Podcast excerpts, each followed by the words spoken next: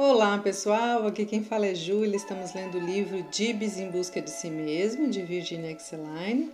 Já estamos na página 165, passamos já da metade do livro e vamos ler hoje o capítulo 13, que diz assim: A alegria transbordava no rosto de Dibs quando ele retornou ao centro na semana seguinte.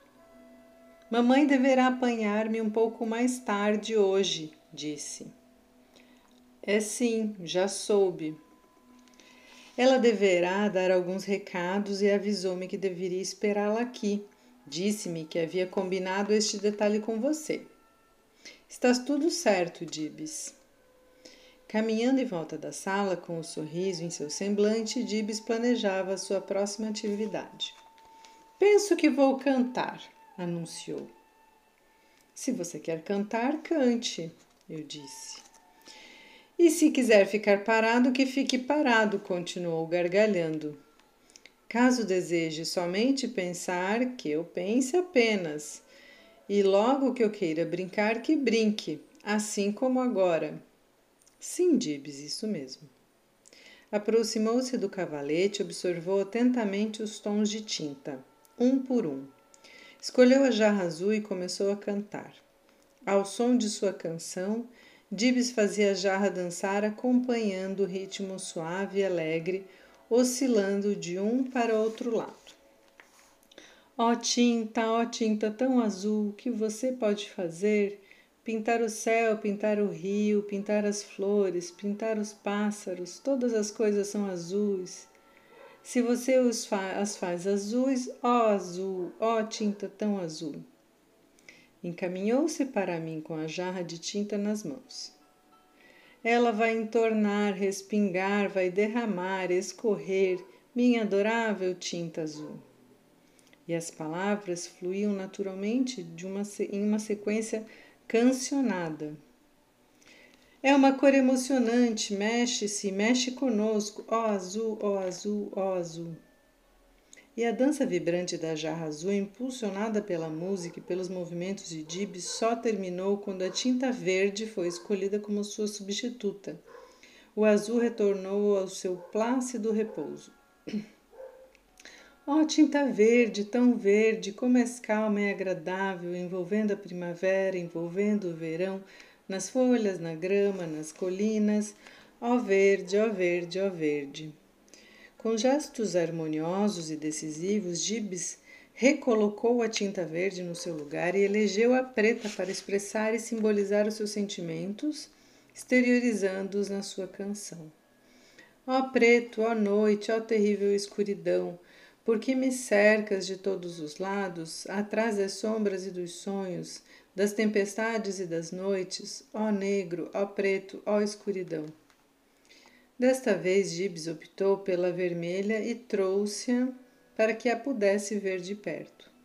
Mantinha-a mantinha levantada e cuidadosamente apoiada em suas duas mãozinhas.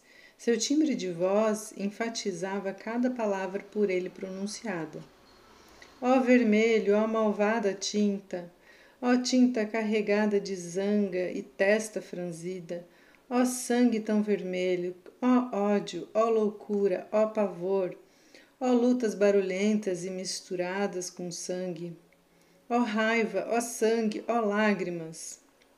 Pouco a pouco foi baixando a tinta vermelha. Em silêncio, fixou-lhe o olhar. Suspirou profundamente antes de guardá-la. Pegou então a tinta amarela. Ó cor chamada amarela, ó cor zangada, ó grades de janela, que mantém as árvores distantes das crianças, ó portas fechadas com chave passada e repassada. Eu te odeio, amarelo, velha cor, cor das prisões, cor dos sozinhos e apavorados, ó cor chamada amarela. Devolvendo-a a seu lugar de origem, Dibs dirigiu-se para a janela e admirou aquele pedaço de mundo que sua vista alcançava. Que dia lindo está hoje! É verdade, eu disse. Durante um longo tempo, Dibs, embebe, embebido, permaneceu contemplativo. Sentada perto, imaginava por que ele havia projetado estas associações com as cores de tinta. Por que teria mostrado tão negativas ligações com o amarelo? E logo Dibs voltou para o cavalete. Esta tinta turquesa é nova? É sim, Dibs. Colocou duas folhas grandes de papel no cavalete e cuidadosamente mexeu a tinta turquesa com um pincel. Em seguida, levou o pincel à pia e sobre ele deixou correr a água. Oh, veja, a água tornou-se azul. Vedando a passagem da água com a ponta de seus dedos, fez uma fonte d'água aspergir jatos por todos os cantos da sala. Água, saia com mais força, estoura! gritava entre gargalhadas. Eu, Dibs, posso fazer da água corrente uma fonte de jatos d'água, posso tornar azul a cor da água. Eu vi, você pode. O pincel caiu inesperadamente de sua mão e foi logo absorvido pelo escoadouro da pia. De imediato, Dibs tentou alcançá-lo, mas em vão. Já estava no meio do cano. Bem, exclamou, que bonito desfecho. Não posso mais retirá-lo. Ele lá se foi bem para baixo, fora do alcance da minha vista. Apesar disto, sei que está no cano, em sua parte bem profunda. Isto é de fato muito, muito mal, comentou gargalhando. Sim, o pincel está no cano, do, no meio do encanamento, eu disse. Voltou então a brincar com a água, fazendo-a saltar em todas as direções. Apanhou a mamadeira e encheu-a. Tentou colocar-lhe o bico, mas a excessiva umidade, tornando a superfície escorregadia, dificultava a tarefa. Mordeu e apertou com os lábios o bico. Deixou a mamadeira na pia, em tal posição que a corrente d'água lhe renovava sempre o conteúdo. Depois colocou o frasco bem em cima do escoadouro e logo a água contida começou a encher toda a pia. Ligou então a torneira de água potável. De novo brincou com a chupeta da mamadeira e expôs o rosto ao contato da água que jorrava do bebedouro. A água está subindo, anunciou. Lave, lave, lave o seu rosto e o que desejar. O seu olhar percorreu a sua volta. Foi recolhendo variado material para ser lavado. As duas jarrinhas vazias e sujas de tintas foram as primeiras a ser colocadas no lavatório. Entretanto, um conjunto de pratinhos de plástico que estavam na prateleira pareceram a Dibs mais apropriados para sua atividade. E a segunda opção substituiu a primeira, ou melhor, uma escolha completou a outra. É que ele entornou as sobras de tinta sobre os pratos. Ao verificar o efeito, pulou, aproximando-se de mim e expressando sua decisão. Lavarei a louça. Eles estão nadando e ficando molhados. tudo está molhado. E tudo fica salpicado d'água. Onde está a toalha de louça? E o descanso de pratos e o sabão? Que boa água brincalhona que espirra, que divertido! Você está gostando da brincadeira, não é verdade, Dibs? Estou sim. A água está subindo, tudo ficando molhado. Alguns pratos permanecem de cabeça para baixo, outros para cima. Dê-me sabão. Forneci-lhe um pouco de sabão e pano de louça e uma toalha. Ele lavou tudo com muito cuidado, enxagou-os e enxugou-os. Já viu algum dia louças tão belas, até parecem as que vovó me enviou pelo correio. Ó, oh, e sua avó mandou algumas louças como estas pelo correio? questionei. Foi sim. Havia ido visitá-la e quando voltei para casa, vovó esqueceu de empacotar meus animaizinhos. Então ela resolveu remetê-los para mim, colocou uma surpresa, louças parecidíssimas com estas, lindas exatamente como estas. Você gostou de sua avó ter lhe enviado uma surpresa, não foi? Oh, claro! E no dia 12 de maio, vovó virá para nossa casa, avisou com olhos brilhantes a fitar-me e um grande sorriso no rosto. Vovó vem para nossa casa, que alegria! exclamou, No dia 12 de maio, vovó virá para nossa casa. Penso que a perspectiva dessa visita o faz sentir-se muito e muito feliz. Você ficará contente em ver a vovó, não é mesmo? Certo, confirmou. E tão, tão feliz que posso explodir. Tornou, tornou a cantar de novo. Para Dibs com o amor da vovó, para Dibs com amor, com amor. Vovó virá, vovó virá, vovó está vindo para a nossa casa com amor. Bateu palmas entusiasmado. Vou festejar este acontecimento que vem vindo agora mesmo com uma festa. Exatamente agora, comentou, enquanto dispunha as xícaras em fila e as enchia com água. Para cada criança, uma festa. Para todas as crianças, uma especial bebida. Estou organizando uma festa e deverão vir muitas crianças para dela participar. Você fará uma festinha para crianças agora? Questionei. Naturalmente, crianças, turma de crianças, amigas. Haverá sete crianças na minha festa, deliberou, conferindo o número exato de xícaras. Você convidará sete crianças para sua festa? Bem, serão seis convidados e Dibs, replicou. Oh, seis crianças e você entre elas. Perfeito! Seis crianças e mais Dibs, então teremos o total de sete crianças, disse Dibs. Está claro, respondi. Naquela sessão, Dibs expressava o seu desejo de ser uma criança compartilhando do mundo infantil com outros. A mamadeira que ele houvera usado para vedar o dreno da pia deslizou. A água borbulhava, Dibs ria a cântaros. Que barulho gozado! comentou. São quatro horas, está ficando escuro, já está tarde. Vou jogar a água que está na xícara fora. Colocarei uma nova para a festa. É hora de preparar as bebidas. Encheu a jarra de água e derramou cuidadosamente um pouco em cada uma das xícaras. Cantava. Ó oh, xícara número um, aqui está a água para você. E xícara número dois, e xícara número três. Todo cuidado, a jarra não vai entornar toda, mas você poderá deixar respingar. Xícara número 4, 5 e 6. E agora número 7, uma quantidade exata. Transbordou, transbordou, transbordou. Água espalhada em todos os secadores de louça, água escorrendo no chão, água em toda parte.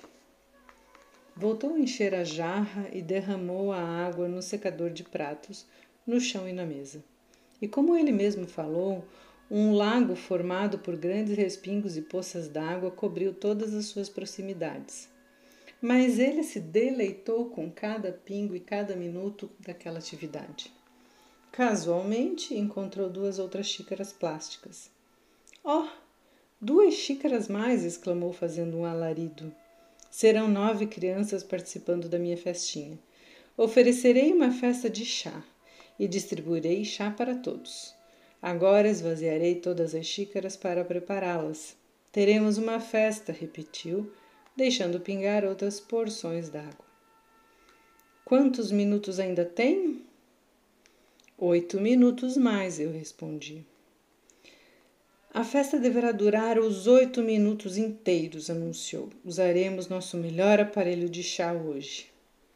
A última frase foi anunciada, pronunciada com um tom de voz bastante diverso do habitual. Parecia preso e formalizado.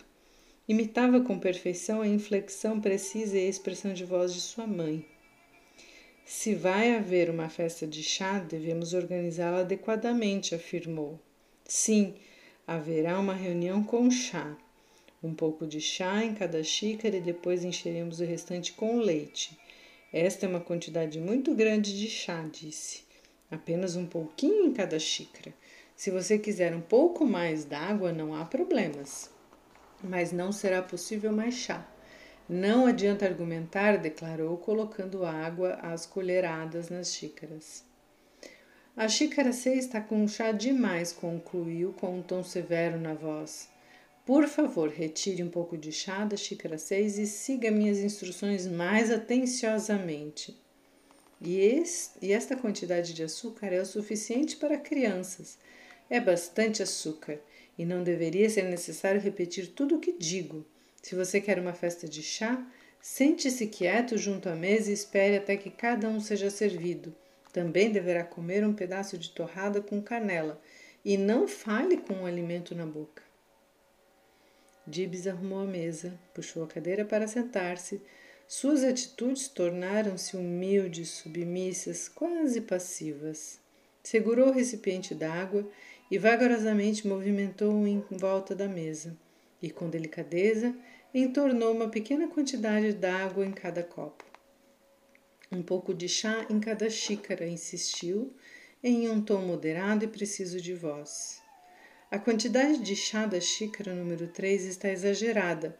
Removerei um pouco, afirmou, enquanto jogava um pouco d'água fora. Você deve colocar uma colher de açúcar em cada xícara.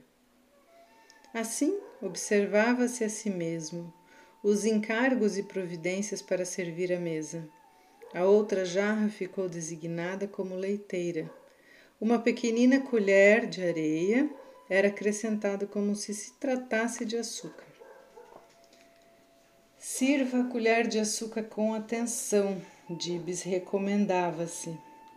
A xícara de seis tem chá demais e isto deve ser corrigido. Cuidado com o açúcar, crianças não devem comer tanto açúcar. Tire o seu cotovelo da mesa. Se houver qualquer outra barulheira aqui, você irá para o seu quarto. Trancarei você em seu quarto. Tip sentou-se diante das xícaras. Suas mãos estavam propositadamente colocadas nas bordas da mesa. Você deve comer a torrada com educação, Dibs, continuava intransigente a observar. Tentando colocar o prato de torrada situado do outro lado da mesa, Dibs derrubou uma das xícaras. Num salto, levantou-se da mesa com uma expressão de pavor na face. Hum, acabou a festa, vociferou. Não teremos mais festa. Derramei o chá, confessou, esvaziando as xícaras e recolocando-as na prateleira. A festa terminou porque você entornou o chá? perguntei. Estúpido, bobo, idiota! gritava. Foi um acidente, eu disse. Pessoas idiotas fazem acidentes, respondeu aos gritos e com lágrimas nos olhos. A festa está terminada, todas as crianças já foram. Não haverá mais festa, confirmou com voz entrecortada pelo choro. Foi um acidente, mas a festa terminou. O imprevisto do derramamento do chá na festa acabou com a reunião e o fez sentir-se apavorado, infeliz. O garoto que ocasionou o acidente foi mandado de castigo para o seu quarto? Perguntei. Sem dúvida, sem dúvida, Dibs havia experimentado vivencialmente tal fato. Caminhou em volta da sala, torcendo suas mãos. Foi sim, claro. Ele deveria ter sido cuidadoso. Que estupidez a sua de promover tanta sujeira acrescentou, dando pontapés na cadeira. Não quero mais festa, gritou. Não quero mais nenhuma criança por perto de mim.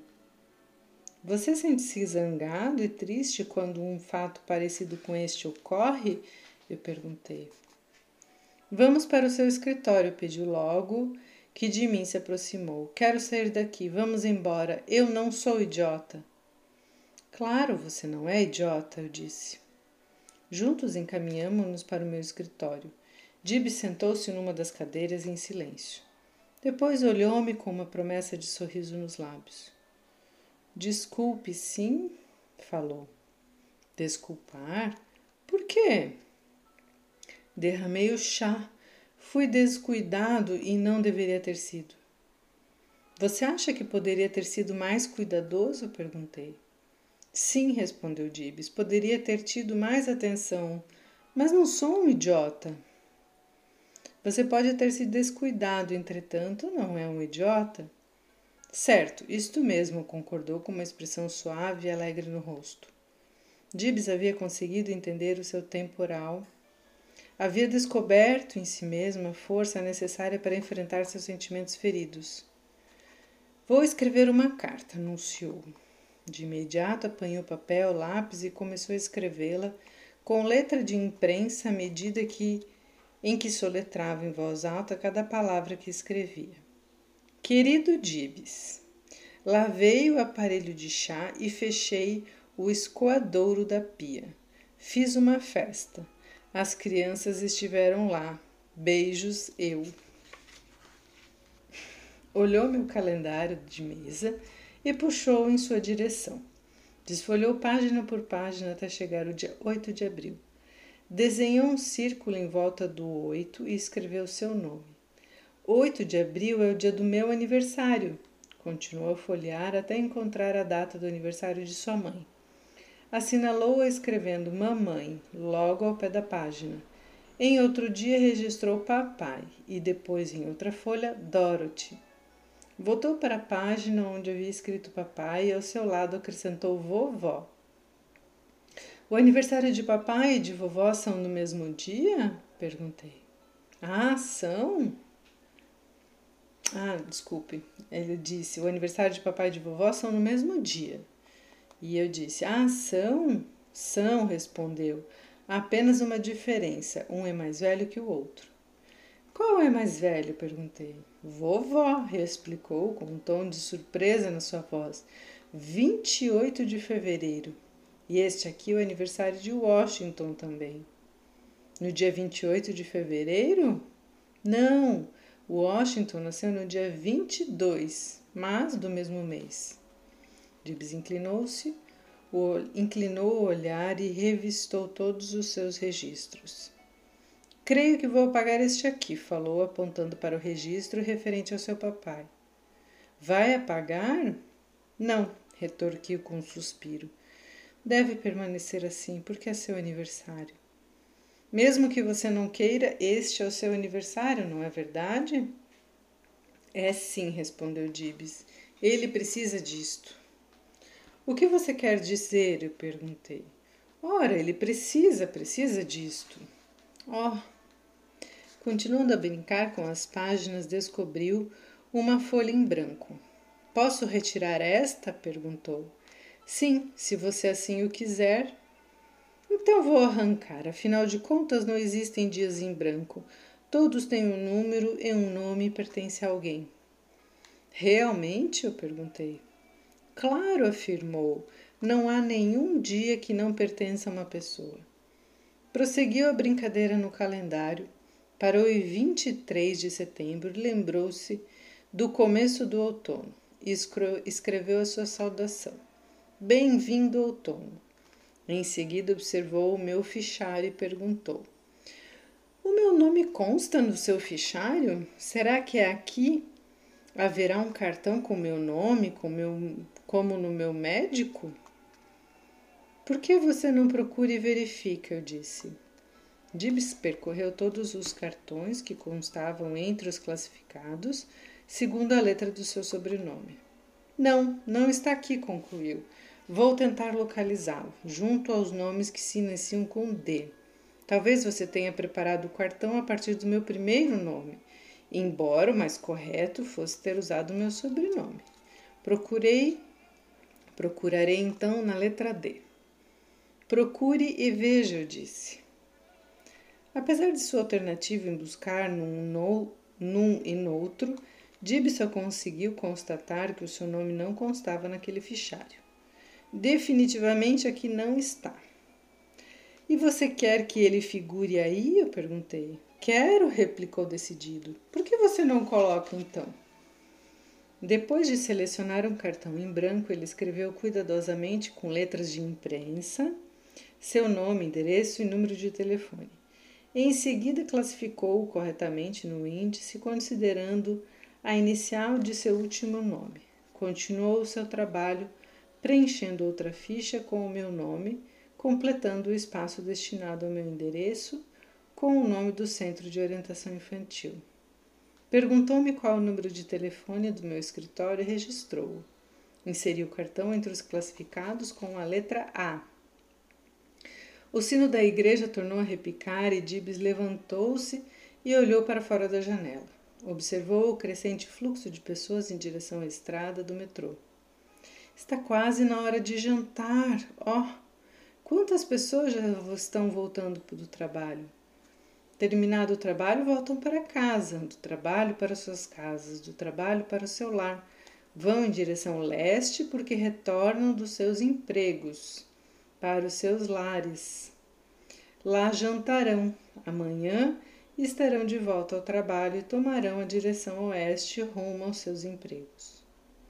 É o que acontece diariamente. Todas as pessoas se estão dirigindo para suas casas para jantar, para dormir, todos em direção leste, e quando voltarem amanhã para o trabalho, tomarão a direção oposta, a direção oeste. Sim, é verdade. Bem, se eles vêm pelo metrô ou de ônibus, será esta sua direção. Agora estão regressando a seus lares. Provavelmente amanhã retornarão ao trabalho. É isto. Vão e voltam dia após dia, todos os dias. Como é monótono!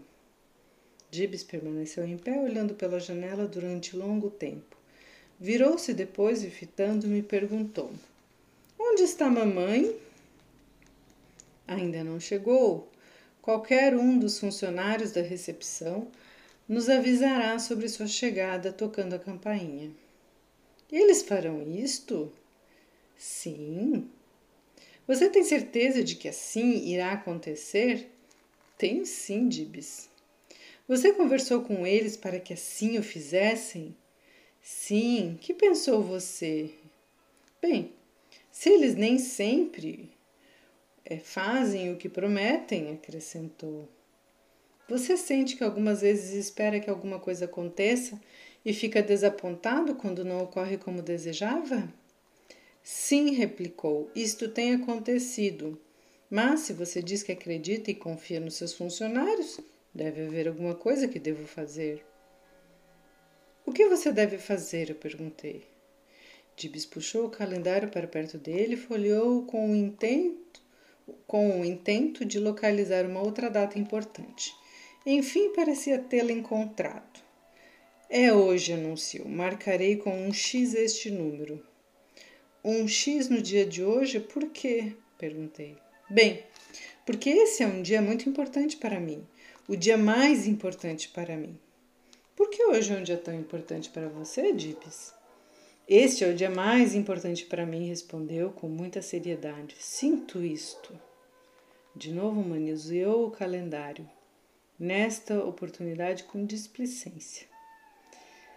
Este é o dia da Páscoa, comentou, indicando corretamente a data. Certo, Dib, será um dia lindo, ele disse.